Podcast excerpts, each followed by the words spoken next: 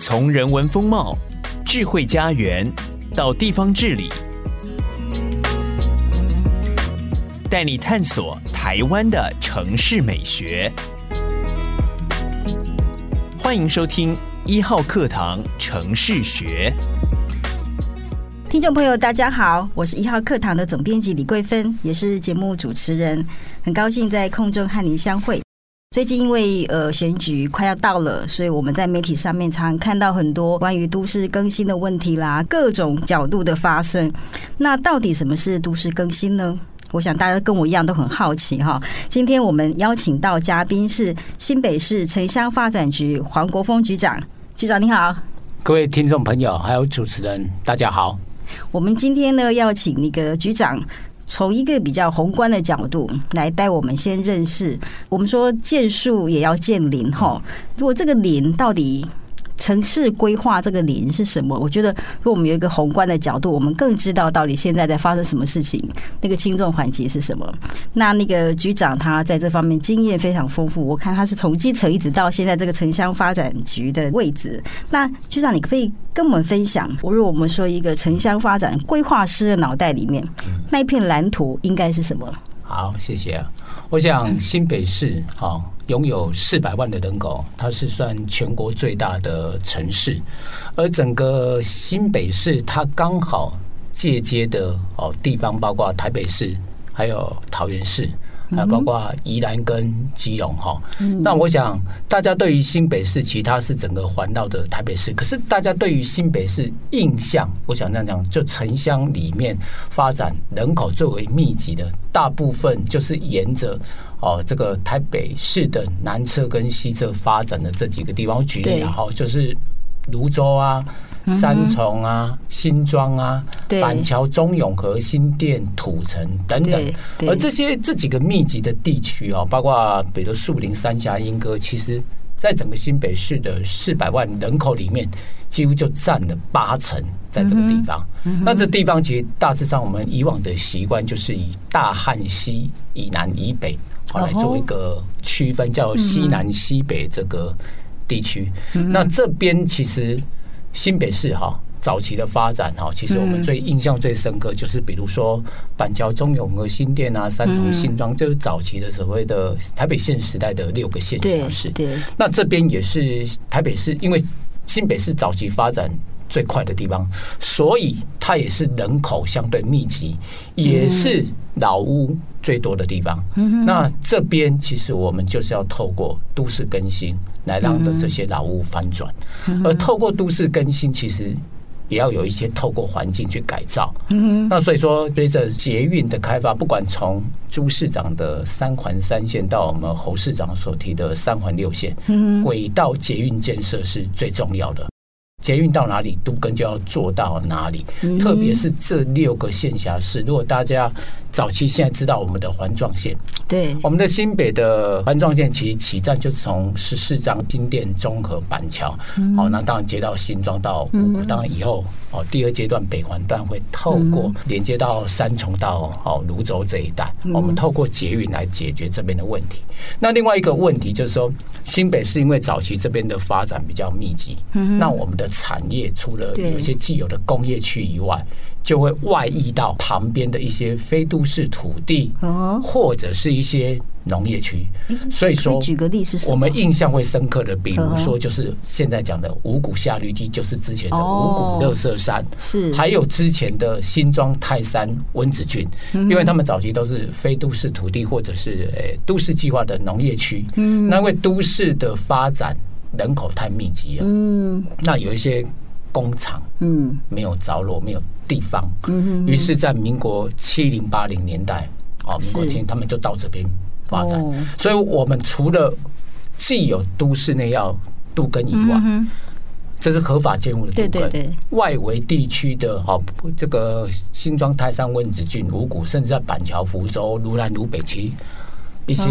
铁皮工厂很多，对对。那当然有一些我们透过特定工厂去辅导他们，那有一些透过都市计划的开发，嗯。在包括捷运路网的建设。那捷运路网这几个地方，其实就最近大家讲的很热，就是新北市说我们这边未来有五泰泰板轻轨，对。那林候选人说哦有西北捷运，其实他所经过的地方就是从芦南、芦北、五谷、乐色山，哦再到泰山峰将，再到温子郡，对。那再到我们所谓的福州，那再再到中和这边，那这边有一些外围的带状的一些农业区，这个部分，其实新北市也在未来的二零三年，我们提出一个发展愿景。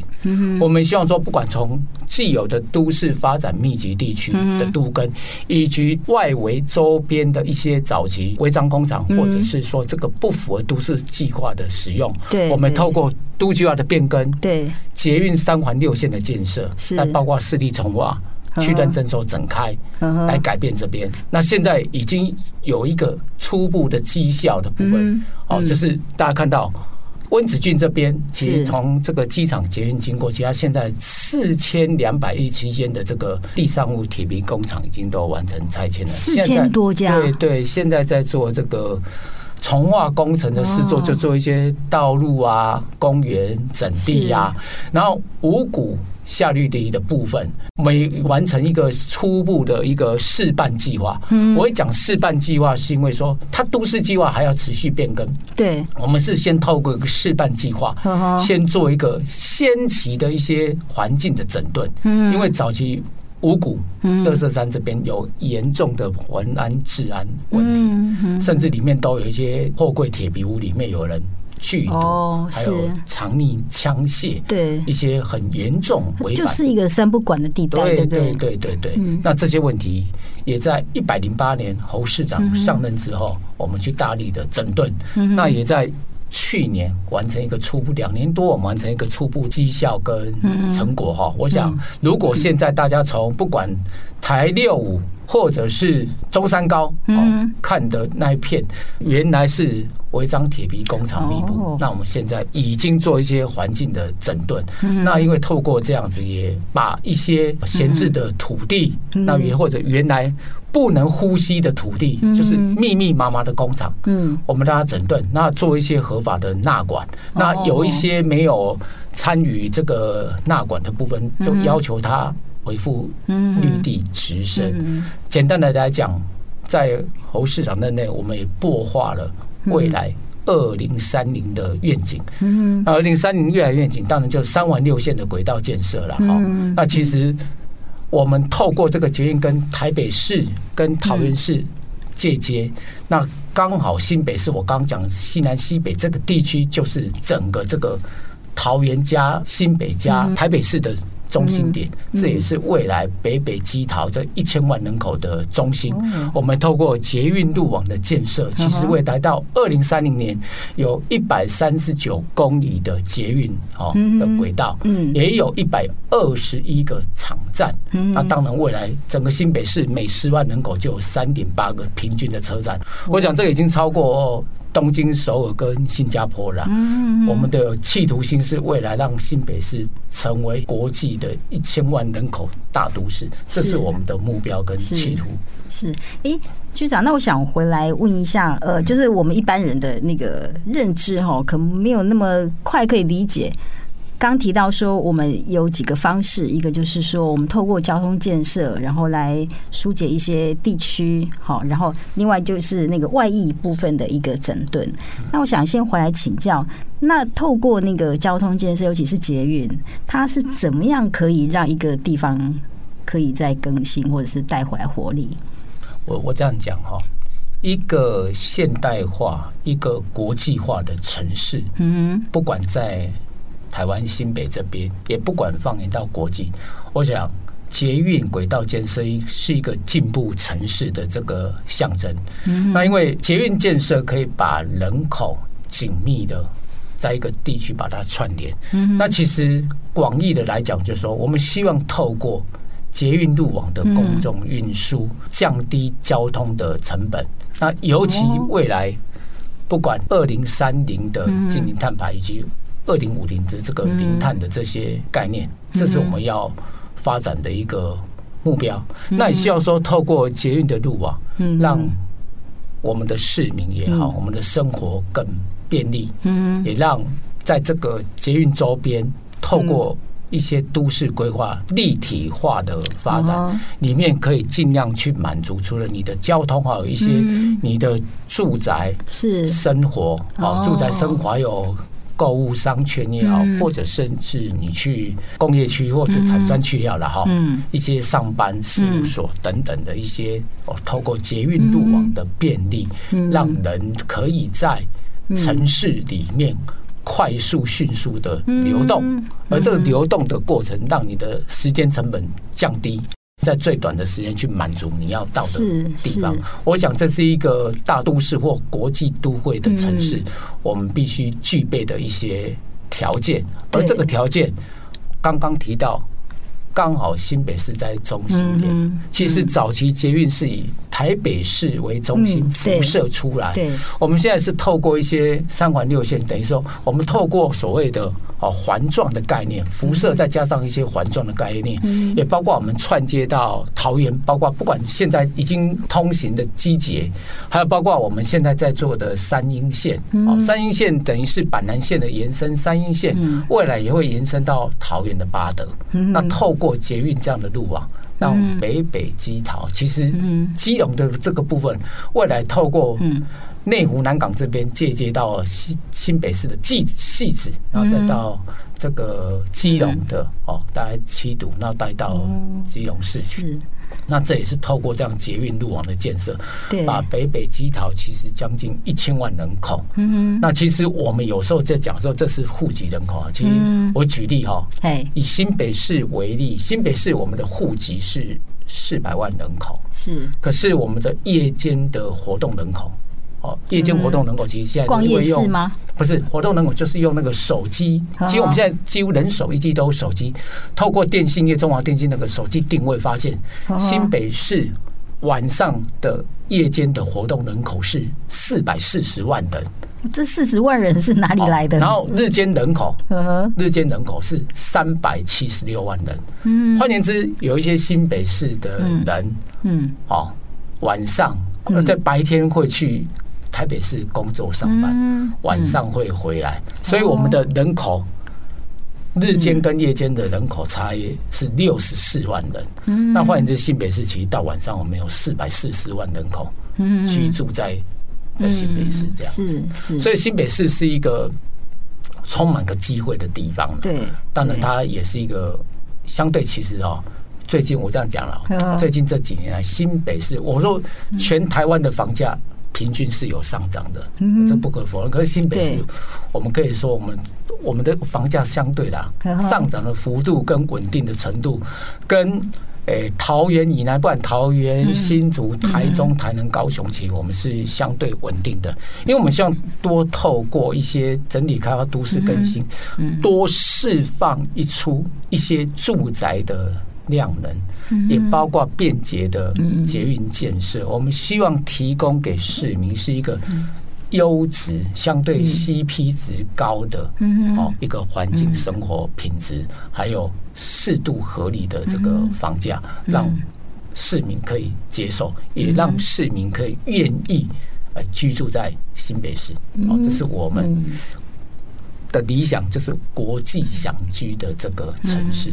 所以说，透过交通建设，它其实我们说比较消极的层面，就是说啊，以前我们唱呃，对新北有一个印象说，哇，那个满街那个摩托车那种状况是可以改善，因为大家可以透过更便利的交通建设，可以去他想去的地方。然后一个是说，这个交通建设，哎，它不只是运输，它本身还有一个新的，我们说它是一个。一个小的垂直的城市的功能，对不对？没错。除了交通之外，我们现在看里面可能会有便利商店啦，或其他文创或各种，它是一个新的一个。对，只能讲像我们现在很多就在做连开啦，是捷运的连开，从台北市或者现在新北市都陆陆续续在做。在这个连开里面，就是说有人开玩笑说：“啊，你晚上。”下了捷运站，你上去住就是你的地方。那下面可能还有商场，是啊，你可以搭捷运就很快就到你要工作上班的地方。对，这个是目前未来的这个发展的条件跟未来的发展的趋势，我想这会越来越成熟。对，那除了这一部分，呃，就是我们在都市里面呃合法的一些重新规划之外，刚局长也谈到一些外溢的部分哈，就是因为那个时代发展所遗留下来的一些疮疤嘛，或者是一些。历史的问题，譬如说历史的工业，对历史的工业，对像那个五谷啦、五股垃圾山，还有刚刚谈到温子俊，那个重新的整顿工程，应该比我们想象的更难、更更复杂一点。我们只是啊，以前看到一堆乐色，现在过去看到那个绿色森林，到底后面那个故事是是什么？或者说那个规划的那个长期和缜密是怎么进行的？我想这个。这个可以帮我们更认识一个真的是好的那个城乡规划，哎，真的不是什么三天往东五天往西，它不是一个想到什么就做什么。可以跟我们分享这个后面的故事？好，我想哦，我这边就分享五谷乐色山的。治理经验啊，哦，因为它毕竟已经有一个初步的成果，我想大家也比较会耳熟能详，会知道了哈。那我想它叫五谷乐色山，顾名思义，就是它现在就是一堆乐色堆叠起来。对，那其实它早期是一个。沼泽地，那沼泽地其实这个可能年轻人不知道啦。民国五十二年葛勒里台风造成整个大台北地区，包括三重、芦洲、五股哈淹水三天三夜，水都没有退去，所以在民国五七年就划为洪水平原一级管制，就进县建那沼泽洼地。嗯，可是随着后来民国七零年代、八零年代，整个大台北地区。公共建设的发展，包括捷运建设，也包括一些房屋新建。对，房屋新建开挖地下室，有一些所谓的营建土石方。就有人有些业者就近堆砌在这边，就积累成了这个所谓的五谷垃圾山呐。其实它不全然是垃圾，应该是夹杂的部分的垃圾，大部分还是属于营建废弃物或者是一些工程开挖地下室的剩余土石方所构成的。那构成这个堆叠起来之后，慢慢上面就又种了工厂，嗯，哦，工厂慢慢。进去，哦，那进去就是一些违章工厂了。我这样讲一个简单的概念啊，是对地主而言哦。如果我继续做农业使用，就不用课地价税；如果我做其他非农业使用，就要课地价税。那举例，我的地价税，假设我的地价税一平，嗯，一平的地价税是一百块，那我出租以后，一平的租金是一千块，一千块减掉。地价税一百块，我还有九百块的盈余。对对，那基于所谓的利益考量，嗯，就会有人从事违规的使用。那也不否认这个违规的存在。当然，我们不否认政府部门或许没有那么积极的去去介入啦。那当然，一个环境也可以考量说，确实产业用地规划不够，嗯，对，造成他们就近这样去处理。对，那政府也有可能早期觉得说，因为你被禁限建了，你的权利被影响了，所以希望或许是不是要给他们一个补偿的心态，所以就长期以来漠视这个问题，大家会觉得等以后再来解决。那等以后怎么解决？就是等以后都市计划去变更之后，或者是因为它洪水平原有管制。它管制有一些解除限制条件哈，比如说它在二重疏洪道有一些垃圾要清除，或者堤防要加高等等的，或者包括社子岛那边也要开发整顿，做好提防垫高，它很多条件，而这些条件不是短期能够完达成的。对，于是乎他觉得反正现在没办法达成，等以后条件成就之后再来做这些事情。明天复明天，对对？对，然后就一直以来，其实。因为我在新北市一段时间了啦，对，其实说实在，从早期的苏县长也好，或周县长，大家都想解决这些问题。是，后来都发现，因为要解决这个问题，有很多附带前提条件要成就之后才能够开发。于是就觉得说啊，那就等以后是做。区段征收都市计划变更之后再说，嗯，那这个问题就一直存在。那存在以后，长期在那边就有我刚讲的一些公安的问题、治安的问题、环境嗯问题，因为有一些重大污染的炼铝业啊，是还有一些借由一些下大雨，大家说去排放一些污染的废水等等的，造成环境的破坏。侯市长上任之后，本来是说想我们说试试法哦。去稍微做一些整顿，不要让这些违章那么的密集，或者违规的行为那么的严重。于是本来是说，哎，占用公有地的啊，或者是有一些重大污染的，我们先处理。对，后来我们。其实我说实在，我们透过各局处先做所谓的整体的调查，调查有六百七十七家，那里面有做一些仓储货运的，啊，有一些做冷冻业的，啊，也有一些做这个所谓的呃废弃物资源回收厂的，对，好，有一些做一些小型的这个加工的那些机械加工，那我们就做一些分类，我们希望做透过。合法纳管辅导他们，因为他大部分都是非都市土地的一般农业区的农牧用地。那我们透过合法纳管，说你可以申请变更，虽然都就还没有变更，变更为比如说我们变更为交通用地啊，或特定目的使用地，让它合法纳管。那就由跨局处六百七十几家跨局处分工去访查，嗯逐案列管啊，列管说，哎，你以后要搬迁辅导那里去，或者你要透过哎这个。变更编定合法纳管怎么程序？我们去辅导你，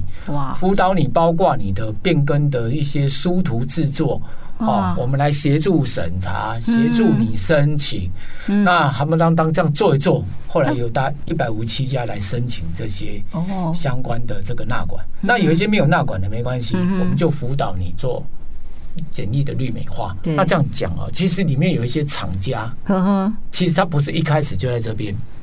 哦，举例，他可能一开始他在泸州，是。啊，比如说芦洲那边，如果泸州那边之前民国八几年有办重化，比如我举例，民国八几年那边泸州南港子有办重化，嗯，他就搬到哪里？他搬到了新庄头前。嗯，那新庄头前在民国九十几年又办重化，他又搬来这边，因为我们有逐家去访查，我自己亲自有挑几家，亲自跟一些业主，他们觉得说，以前这样搬来搬去，感觉就跟自己好像游牧民族一样。哎，是啊，开玩笑说叫逐水草而居啊，哪边可以有那个，他们就去哪边。对，后来现在我们就是辅导他合法纳管之后，他们说他们啊安心的。他们觉得他们买到一个所谓的门票了，嗯，以前那个门票可能不是合法的，对，他们随时会担心，不知道什么时候政府又要开发，嗯，那现在我们跟他讲说，至少因为刚讲到有一些洪水平原防洪管制，对，有一些条件可能未来五到十年呐，他们觉得说至少让他觉得说未来五到十年他是安心的，因为他现在是合法的，对。那我们透过政府这个部门，其实其实我我想。人从这里面，我们感受到一些人心是都会往向善的、好的、善良的方向去做。对，其实有一些他们是逼于一些当时时空环境的一些无奈。嗯哼，那当时确实啊，相对的地主愿意提供比较便宜的土地，他们就来承租。对，那当然也希望说发展一些我们的产业。是，当然对于我们的一些哦这个经济的成长。要肯定他们是有帮助的，可是不可否认，也对于环境牺牲的外部成本，对，我想现在做一些弥补，他们也愿意，那他们也觉得说，让他们安心的可以在这边好好的好好做代志，好好的工作，对，他们觉得获得一个保障了哈。那我会觉得这是一个公司合作的一个很好的典范，也让整个环境更好。所以这个奖项不管是所谓的这个。呃，考试院的杰出贡献奖，或者是有一些环境永续的奖项等等的，其实也都获得很大的肯定啊。其实很多大家都都来做我们一个学习观摩的这个典范。对，啊，那我想好的成绩我们要把好的好的来做。当然，后续有一些案子我们会持续让整个新北市彻底的改变蜕变。哎，局长，但是像呃，在这样子的一个我们说他一个在重整的一个过程里面，我相信我们大家都会可以理解理解到，那个最难的问题是不是信任？就是因为任何原因，他在这里的人，他能信任政府部门，真的往能带到他一个更好的方向，或说，哎，你是不是只是来糊弄我做个政绩？那这一块。怎我们怎么样去去赢得他们的信任？我我觉得信任人跟人的信任哈，嗯嗯，我觉得有时候跟民众你跟人家要去取得信任，嗯我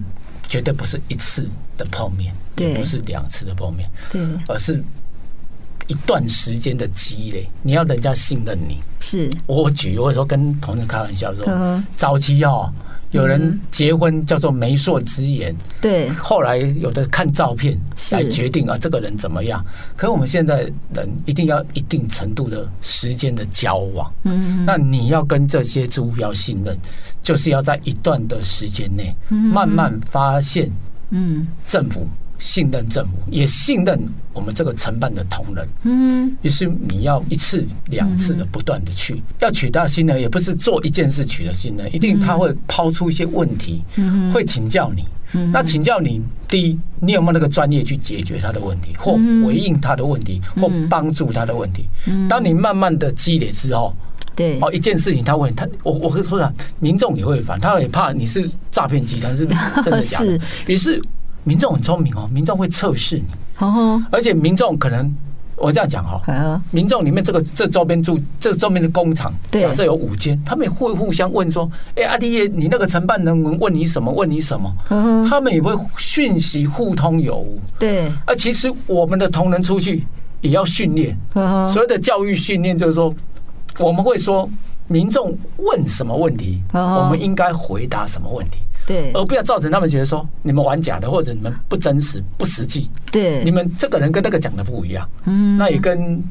主持人或听众分享，其实我们有教育训练，甚至我们都有模拟，模拟民众问你什么问题，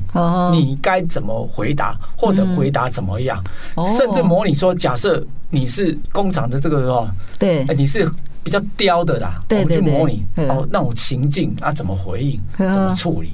哦，其实我们有训练，那甚至大家都会。我们每周定期开会，每个人出去面对的问题，当你觉得有困难的，或者你觉得没办法解决，甚至觉得要怎么回应，你大家会去分享哦，谁会问什么，问怎样的？那我们会去模拟说，哦，我们应该怎么样跟他们解释，跟他们说明。那大家的说法不能说你讲的跟他讲的不一样，那就没有办法信任。所以这信任是说，我们彼此之间，嗯，个体以外。他们的之间的想要共通性的问题，我刚刚讲各局处分工下去，对，大家其实我们每周开会，其实每周只是定定期的开会以外，其实同仁都有赖的群组，啊，大家都会说，哎，有什么问题，大家都会那个互通有无。那甚至我们也怕同仁，因为我们出去都要做访谈记录，对，访谈记录拿到之后，还会有长官去抽查，所以抽查。看看你是不是讲的是真的，会去现地，也去做所谓抽样啊，不固定就是随便访查问什么什么，然后我问说啊，有没有我们的同仁过来？然后我们希望最好的答案就是说哦，某某某谁谁谁哦，他曾经什么时候来啊？来我家，坐半点钟，我的坐一点钟跟我讲。哦，我们听着就很心安理得。为什么？你同仁愿意下去跟人家聊半个小时，聊一个小时，帮助他厘清解决。或者是台语讲啦，我们去问导游啦。哎，对，哎，你真的有深入跟他，慢慢我们就取得信任。那大家也会提醒注意，哎，他们会问什么？会做什么？是。那过去非常有耐心的跟他们。我想这是这中间办理的一些。过程也慢慢取得他们的信任，所以甚至后续他因为这些有会有一块一块的地方啊，密集，因为有些厂他们都还办感恩的茶会什么的，让市长过去也感恩市长啊，让他们有一个所谓的安身立命的好所在，对，哦，让他们心安的在这边从事他们愿意做的事情。我想这个是真的很。不错的经验呐，真的值得好好的分享给大家知道。因为这样，我们也出了一本专书，叫《改变的勇气》啦。我想，如果听众朋友们哈有兴趣的话，这个好好的来看看，也了解不一样的公务人员。那甚至我们有一句话说，我们多公务人员都在这里面都是做个超过十年以上，他们觉得重新找到做公务人员的尊严。哦，他们觉得。做到肯定受到尊重，自己做出一番不同的事业。我们有时候把它当做不是工作，是当做一番不同的事业在看待，在做这样子。对对，这个很有意思，因为公务人员这份工作，他他真的不只是呃我们一般工作的养家糊口，他做出来的事情是跟整个社会、跟人民有息息相关的。对对，那这些同仁因为这样的案例累积的互动，所以也让新北市政府我们的跨局处的合作，也形成一个典范。当有一个共同的目标之后，大家齐心齐力，会一起往这个目标去迈进。嗯、我觉得从这里面体会到，不是一个事件的成功，哦、是一个精神典范的树立。我觉得那更加难能可贵。这样是是哇，我们这一阶段谈话先到这里结束，待会儿再回来。这一集城市学的焦点城市是新北市，城市学要 give a shout out to 新北市。如果你是新北市民，请花十秒钟订阅一号课堂 Podcast 节目，给我们五星好评并留言，支持我们制作更多优质的节目。听众朋友，大家好，我是主持人李桂芬。你现在收听的节目是《城市学》。上个阶段我们一直在谈的是。呃，比较是违法建筑那部分的一个更新和重整。这个阶段，我们要请国峰局长来跟我们分享一些合法建筑的再更新哈。诶，任何的都市的发展，一定是一个好有机体。那有机体就是这个房子会老会旧，就像人一样，人也会老也会旧。那人老了旧就会有健康问题，是。所以说，我们的房子如果老旧，那当然就要人要做健康检查，检查知道你哪个项目出状况，就对哦，对症下药了。我不能说头痛医头，脚痛医脚，那至少要懂得对症下药，对，哦，把问题能够解决。那事实上，整个新北市哈，整个新北市哦，超过三十年以上的这个老旧房屋哈，哦，大约有七十几万。那现在大家有一个观念，就是说。老屋是不是一定危险？哦，我想答案是不一定啊，不一定危险。就像六十岁以上，其实我们现在退休年龄一直在往后延，然后早期我们公务人员，好五十岁甚至五十五岁就能够退休，所以随着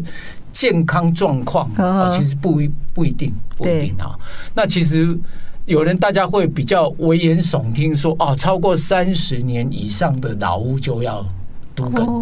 那如果是这个概念的话，那就不会有古迹存在了。我开玩笑是这样。那如果说三超过三十年以上的房屋都要重建的话，那我开玩笑说，那台湾人都要把手中的工作放掉，从通通去盖房子了，那能力才够啊！我举例啦，那我们好像就像嗡嗡的，像像蜜蜂那个工蜂一样，开玩笑说，那我们每天都在筑巢就好了，我们就放下手边的事，什么事情都不用做了。哈，我想。应该不是这样的概念，所以我们现在一直跟大家强调的是，老屋如果有安全疑虑，要先做鉴检。嗯嗯，那鉴检去判定你要不要重建，或者是不是鉴检要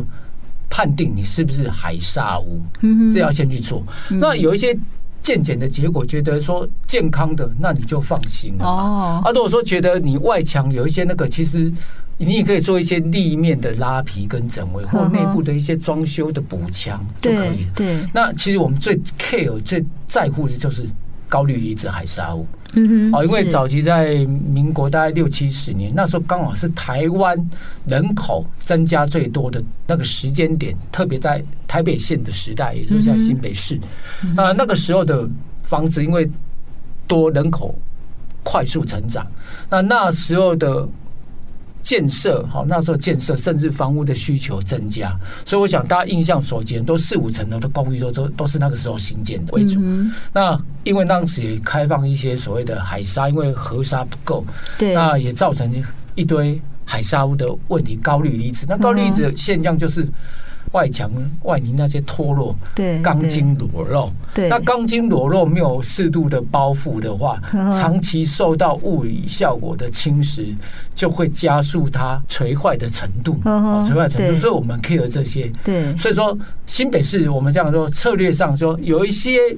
案子，嗯，你单纯的不用改，有一些就是透过立面整围。那甚至我们现在有一些老人，老人家的话，你也可以跟新北市申请这个增设电梯的一些补助啊补助。那甚至其实我们现在还有一些措施叫做老屋换居，就是说年迈的老人超过六十岁，让你行动不便，在四五层公寓哦，你不方便走。其实我们社会住宅里面。也拨了大概三趴的比例，哦，可以受理所谓的老屋换居。所谓的老屋换居，简单的来讲，就你把你的房子装修都没问题之后，因为我们有新北住都中心，你可以给我们维管，哦，我们帮你出租，啊，租金去抵付你住我们社宅的租金的收入，嗯，哦，我们有这样的一些创新的措施，然后增设电梯、老屋换居等等的。那其实我们最 care 的、最严重的就是一些。高氯离子所谓的海砂屋，嗯哼，那针对这些海砂屋的问题，其实我们希望它能够越快拆除越好，越快改建越好。可是大家会知道，在这里面都跟里面，因为充满了不同的人性的考量，对，或利益的计算，对，所以新北市针对海沙屋的部分，我们也定定加速改善的一些作业要点，甚至我们现在也针对说。海沙屋的部分，我们直接原来的容积直接给你一点五倍的奖励，还可以申请容积移转。那有一些如果健检没有轻微状况的话，你就不用去走到这一个地步，就不用。好，这是针对个别建筑基地的，好，我们做这样的处理。那另外一个有一些问题，其实公办都跟，嗯，那公办都跟，我举新北市，如果在台北县时代，我们发展最快速的就是永和地区，因为它跟中。中正离台北市算最近的，对对。的一个便利的地区。那早期台北市的军工教也很多都来这个呃中正区啊，哈，也就近来这个永和居住定居。那甚至我们大家知道，其实早期国共内战的延伸就是大成义胞，很多也安置在我们对。永和的这个环河西路哈、宝福路、新生街这一带的哈，哦，它加起来也超过一千。多户哇。的这些人，那早期都是一二楼盖的，可是我们现在去看，哎，怎么都盖到四五层楼了？嗯嗯，因为我因为阿公阿妈生了子女，又一直往下延伸到孙子，其实已经有祖孙三代的现象在里面。那在这里面，它会衍生一个所谓的立体化的发展，对，就是违章建筑，对，一二楼一直堆叠到四五楼。国凤局长刚说这叫霍尔的城堡，对对对，哦，霍尔的移动城堡，哦，往上涨。那另外，早期对于建筑管制，民国大约五零六零年代也没有那么严格，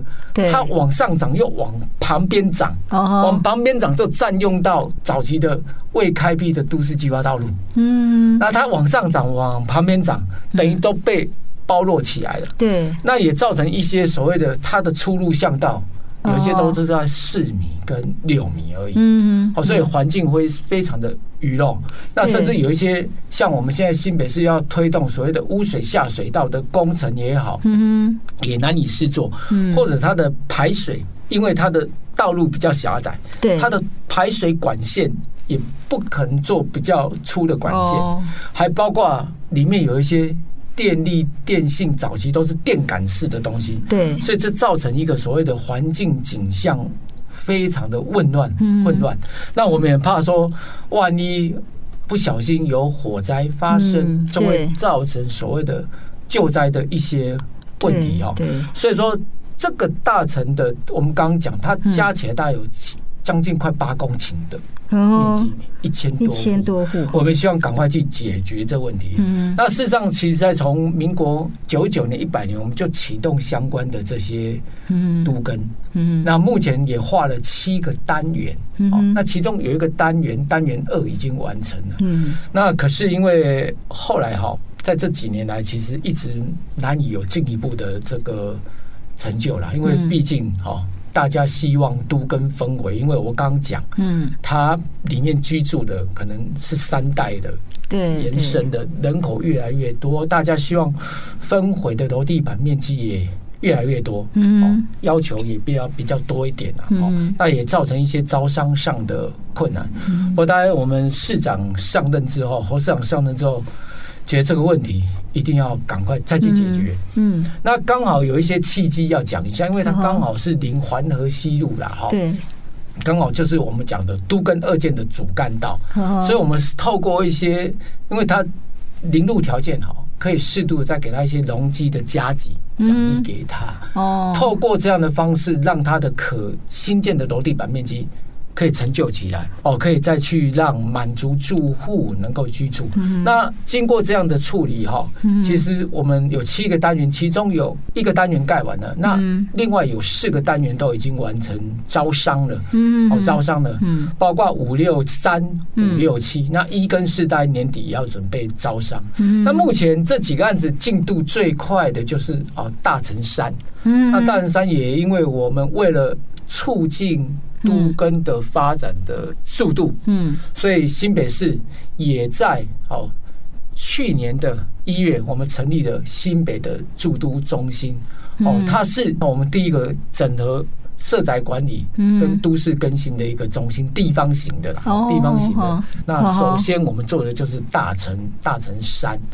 大城山真的很顺利，它是在去年哦，去年年底左右完成招商。那招商之后。就跟实施者，当然我们中心负责整合，实施者来啊，这个出资人来出资来负责新建，也顺利招商成功。那他的相关的事业全变的计划，哦，也送进在我们都根处这边在审议，预定哦年底能够审议完成。那顺利的话，明年就可以进行相关的这些哦拆迁作业。哦，那里面很特别啦，有一个。早期比较老旧的新生市场，那新生市场我们知道市场都是在地人记忆共同记忆的地方那这些市场也未来会在原地重新去改建。哦。啊，不过因为市场是那个新生市场是共有的，嗯，所以里面的哈里面的一些先期的拆迁作业，其实我们现在准备要进行了，嗯，那。上个月呃，上个月市长也到那边办了一个哦感恩的这些惜别的餐会晚会这样子，也跟这些在地人哦，他们也谢谢说，真的难得有一个有魄力愿意做事情的哦政府。那我们统合除了城乡局都更处，还统合我们的驻都中心跟民间的力量，大家一起来做这边的这些整个的都跟的，不管从整合到后续的这些。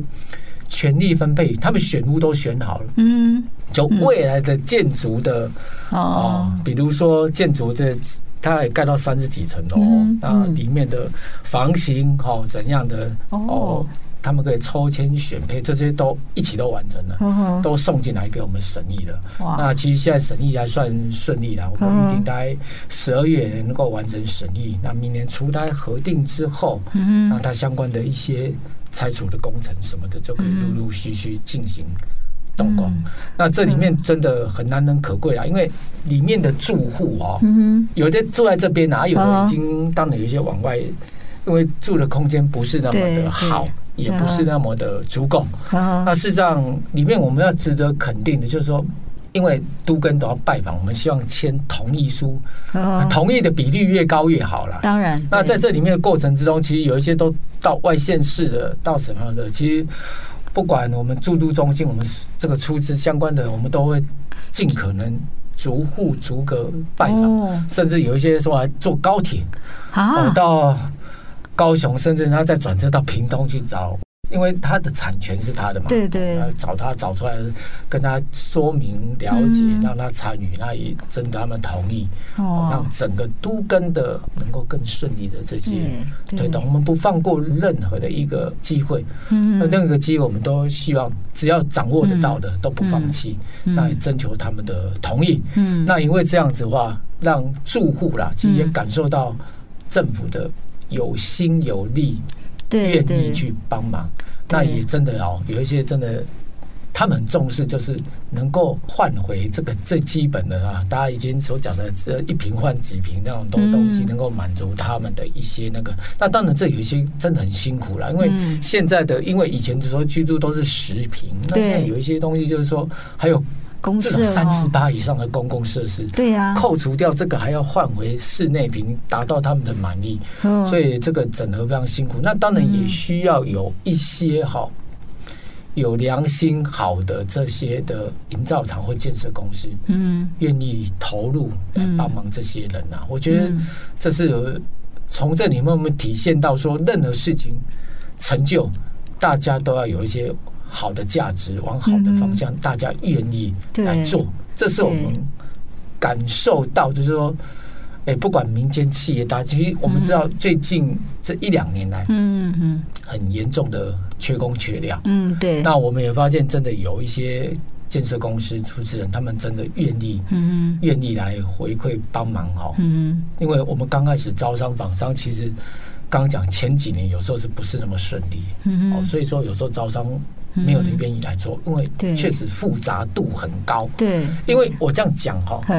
有一些公办都更的顺利是百分之百是公有地。哦，百分之百公有地。我们现在台北市有几个都更案在做，比如说台北车站周边现在有一些要在做的，有一些是百分之百的公有地。嗯，我们这些地方是里面有一些我们。公有地大部分都占四十五到五十五之间，就是有的超过五十趴，有的低于五十趴，但平均是那个 range 在四十五到五十五之间的这些公有地，那其实有一半几乎有一半也是私有地，是，所以要做很辛苦的这些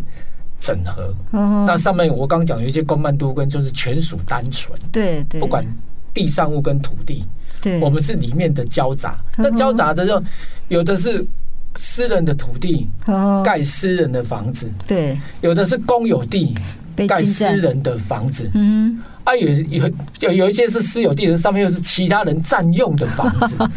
它的类型非常的复杂，太阳很多，对，那你要针对不同的太阳设计不同的处理的方式手段，去满足他们，嗯，希望得到的这些基本的。居住的权利，嗯，所以这里面的制度的设计也好，是我们都花了很多的心力，不管我们的自己内部讨论跟住户的沟通，嗯，那但最终不管怎么样，一定要取得住户的同意，对，跟信任，对，同意是最基本的门槛，是。顺利是后续让这个案子能够更顺利推动的一个更重要的一个因素，我想。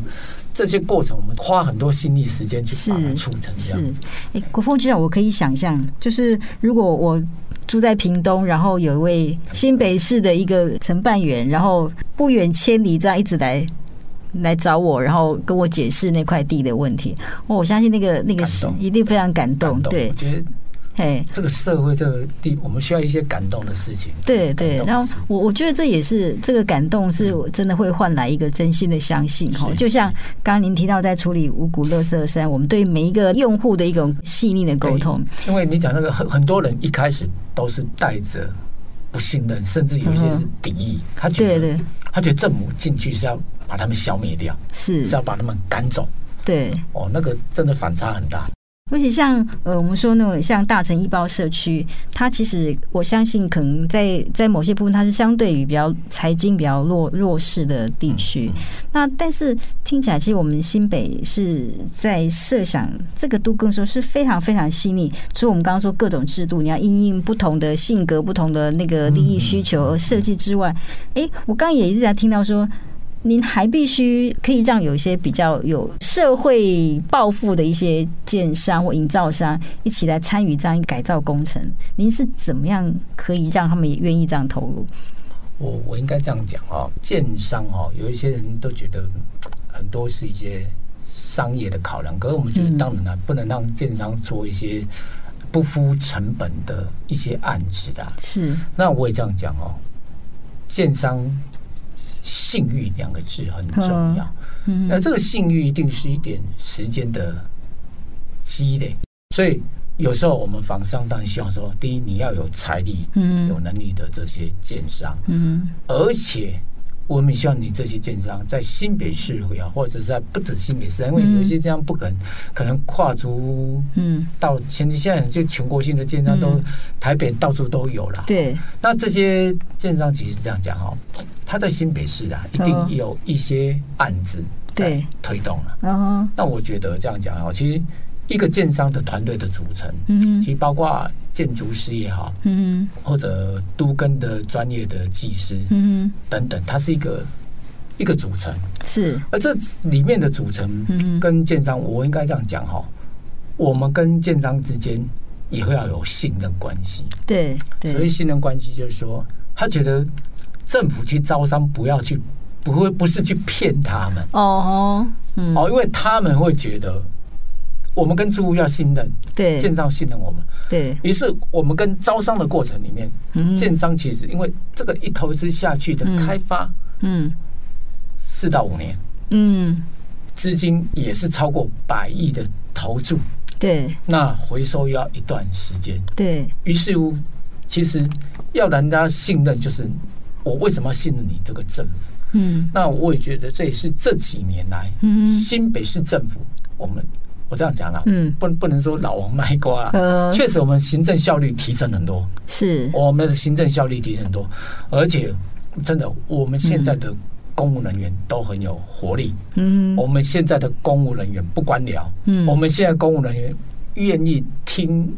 倾听问题，也愿意解决问题。对，我们不会官僚。呵呵，这也是一种彼此经验磨合的信任。比如我们说大城山这个建商，其实他也有做一些公办都更经验。是，他也从在这里面觉得说，整个新北市政府，因为这里面是要跨局处，嗯，哦，涉及到城乡局、都更处这边，有涉及到公务局。对。那甚至假设里面有文资的话，涉及到文化局。对。哦，有会有环评什么然后交通，因为审议又涉及到交通、水利等等的。哦，因为建筑量体盖起来有一些废巷改道啊，有一些车道出入口什么的环境的整理。嗯，其实慢慢的这累积，他对于新北，我就这样讲，对于新北市政府，嗯，也是基于一个信任。对。那招商里面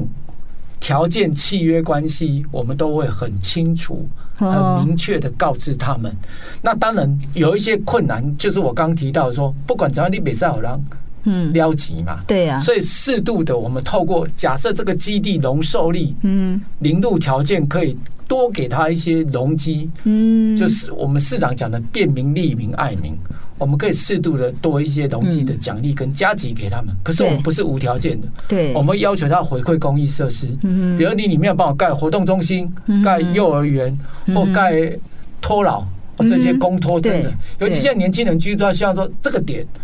哦，也可能有公托，哦，也有可能零到三岁或者一到三，或者是幼儿幼稚园也好，或者是托老这些等等的，甚至有一些活动中心，我们又把一些公益设施哦融入进来，嗯哦，那整个环境更好。那这是涉及到很多局处，那我简单来讲就是一个信任，对，信任新北市政府的行政效率，嗯，也信任我们这个财务的规划，嗯，哦是。公开透明的，是让他们觉得说没有疑虑啦。哦，我我应该是说，那也是很多案件的累积，大家的互相的磨合，产生这样的信任感。对，对。诶，国峰局长，我最后想请教您一个问题哈，就我们知道很多事情的成功，当然它制度的规划是很重要的，但是真正主事的那个人的那个人格特质，嗯，他其实往往可以，呃，我们说他可以。解决逆境吗？或者是说，他其实可以改变很多困难的地方？吼，我相信听众朋友跟我一样，也可以感觉到国峰局长在谈新北的那个都市更新的时候，那样的热情，吼，那样子的那种对未来很有想象，然后对民众真是怀抱一个很同理心。您怎么看待公务员这个角色呢？我我这样讲哦，呵呵，欸我自己给自己的定位是是，不是单纯的公务人员，嗯也不是单纯在做工作，嗯我有时候跟同事讲，哦，要把它当做一个事业体来经营，嗯甚至要把它当做一个置业，不是事业，是置业，嗯哦，事业只是你在经营规模，有规模的事业，嗯，事业是说达到你理想中要的那个那个。那个事业体。对。哦，置业就是说，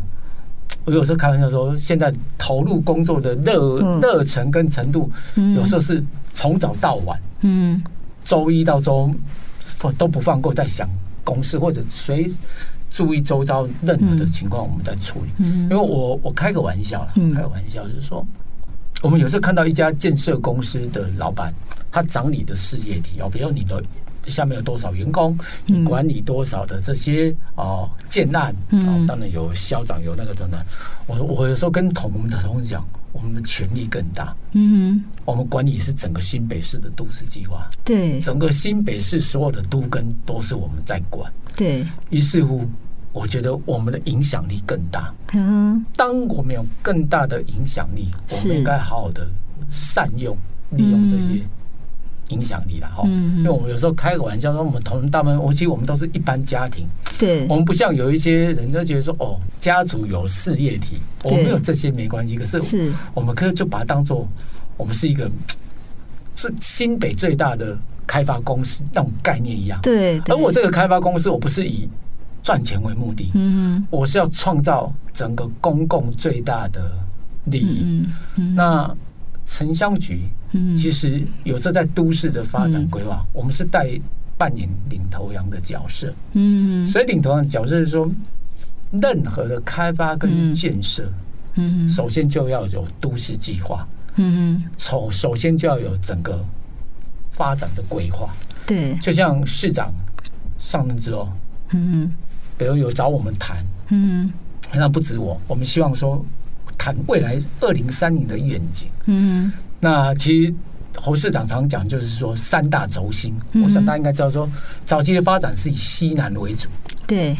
好，那当然我们新板站就在板桥，嗯，那后来在九零年代开发副都心，当时说西南西北双子城，嗯，可是副都心后来就中央合署第二办公进驻，嗯，那。新北市台北县政府的所在地啦，嗯，它是在民国八零年代由清苏贞昌时代规划的，而大家去想象那个年代叫做台北县，嗯，那时候治理的人口也好，或治理的复杂程度没有那么高，所以当时的 办公厅舍的哦容纳未纳的这个公务人员也没有那么多了，所以我们就会市场上的之后觉得不够，我们在。三重先社工那边，我们透过一个工业去变更，嗯，要求建商要回馈盖一个第二行政中心给我们，嗯，后来我们发现说，原来我们可以做很多有规划的事，有理想的事情，而这个有规划、有理想的是影响的，不是一个建筑位置的点，嗯。而是区域的发展，区域的平衡，六都已经产生所谓的磁吸效应了。对，没错，这这，嗯，这应该这样讲。从欧美国家的发展也好，从日本东京、嗯，大阪这种大规模成长，这是不可逆的一个，嗯，一个方向。那当然，新北市我们觉得我们具备这样的条件，嗯，那当然也市长很有企图跟宏观。我们其实又把未来二零三零的整个愿愿景结合国土计划也好，或刚刚讲提到都市发展区都跟跟未来的一些温子郡也好，或五谷乐山这些的好外溢地区农业这些违章工厂的地方，我们要逐一逐一的好治理啦，让这些